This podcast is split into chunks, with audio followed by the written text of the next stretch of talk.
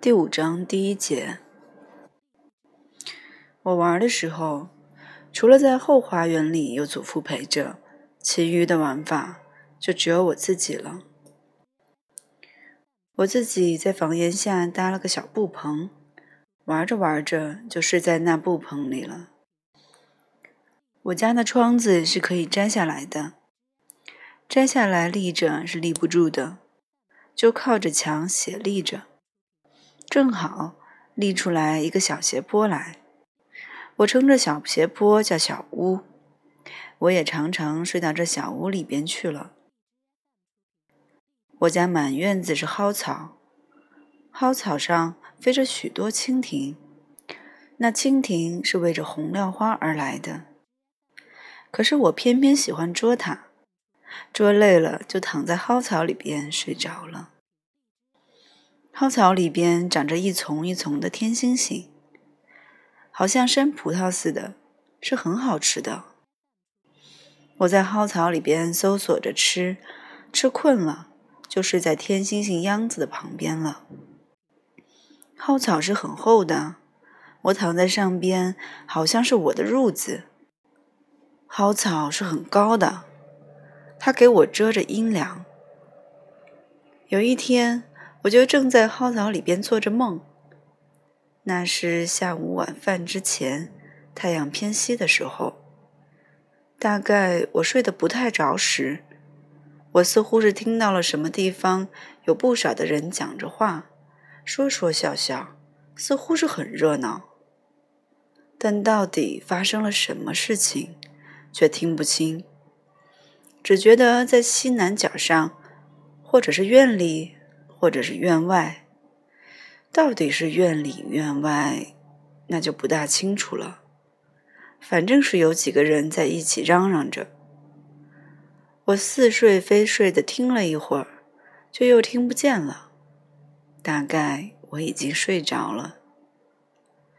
等我睡醒了，回到屋里去，老厨子第一个就告诉我：“老胡家的团圆媳妇来了。”你还不知道？赶快吃了饭去看吧。老厨子今天特别忙，手里端着一盘黄瓜菜往屋里走，因为跟我指手画脚的一讲话，差一点没把菜碟子掉在地上，只把黄瓜丝打翻了。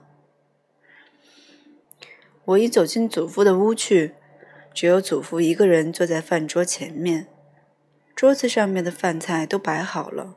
却没有人吃，母亲和父亲都没有来吃饭，有二伯也没有来吃饭。祖父一看见我，祖父就问我：“那团圆媳妇好不好？”大概祖父以为我是去看团圆媳妇回来的。我说我不知道，我在草窠里边吃天星星来的。祖父说。你妈他们都去看团圆媳妇去了，就是那个跳大神的老胡家。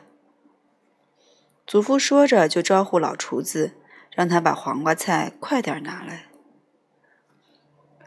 醋拌黄瓜丝，上边浇着辣椒油，红的红，绿的绿，一定是那老厨子又重切了一盘的。那盘我眼看着洒在地上了。祖父一看见黄瓜菜也来了，祖父说：“快吃吧，吃了饭好看团圆媳妇去。”老厨子站在旁边，用围裙擦着他满脸的汗珠。他每一说话就眨巴眼睛，从嘴里往外喷着唾沫星。他说：“看那团圆媳妇的人才多呢，两米铺的二老婆。”带着孩子也去了，后院的小麻子也去了，西院老杨家也来了不少的人，都是从墙头上跳过来的。他说他在井沿上打水看见的。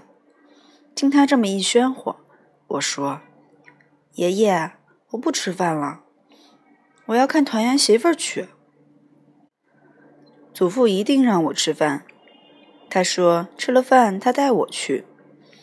我急得一顿饭也没有吃好，我从来没有看过《团圆媳妇儿》，我以为《团圆媳妇儿》不知道多么好看呢。越想越觉得一定是很好看的，越着急也越觉得是非特别好看不可。不然，为什么大家都去看呢？不然，为什么母亲也不回来吃饭呢？越想越着急，一定是很好看的节目，都看过。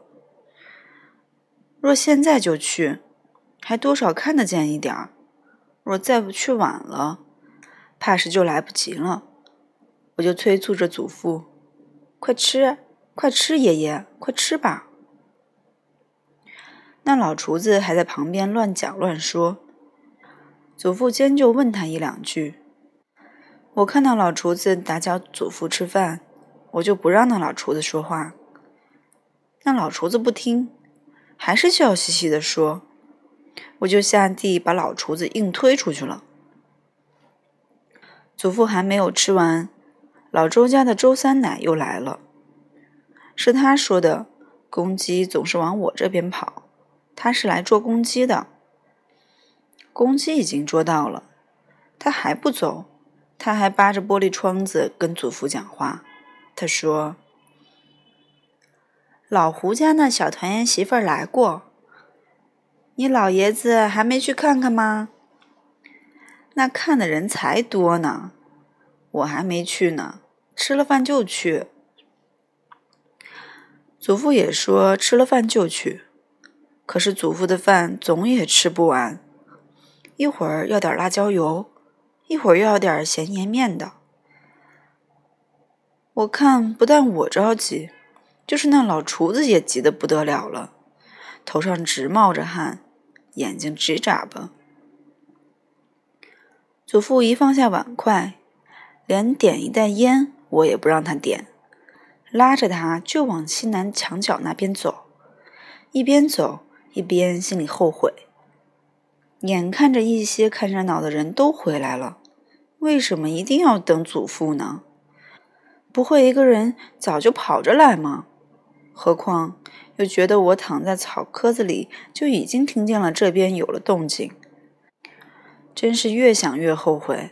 这事情都闹了一个下半天了，一定是好看的都过去了，一定是来晚了，白来了，什么也看不见了。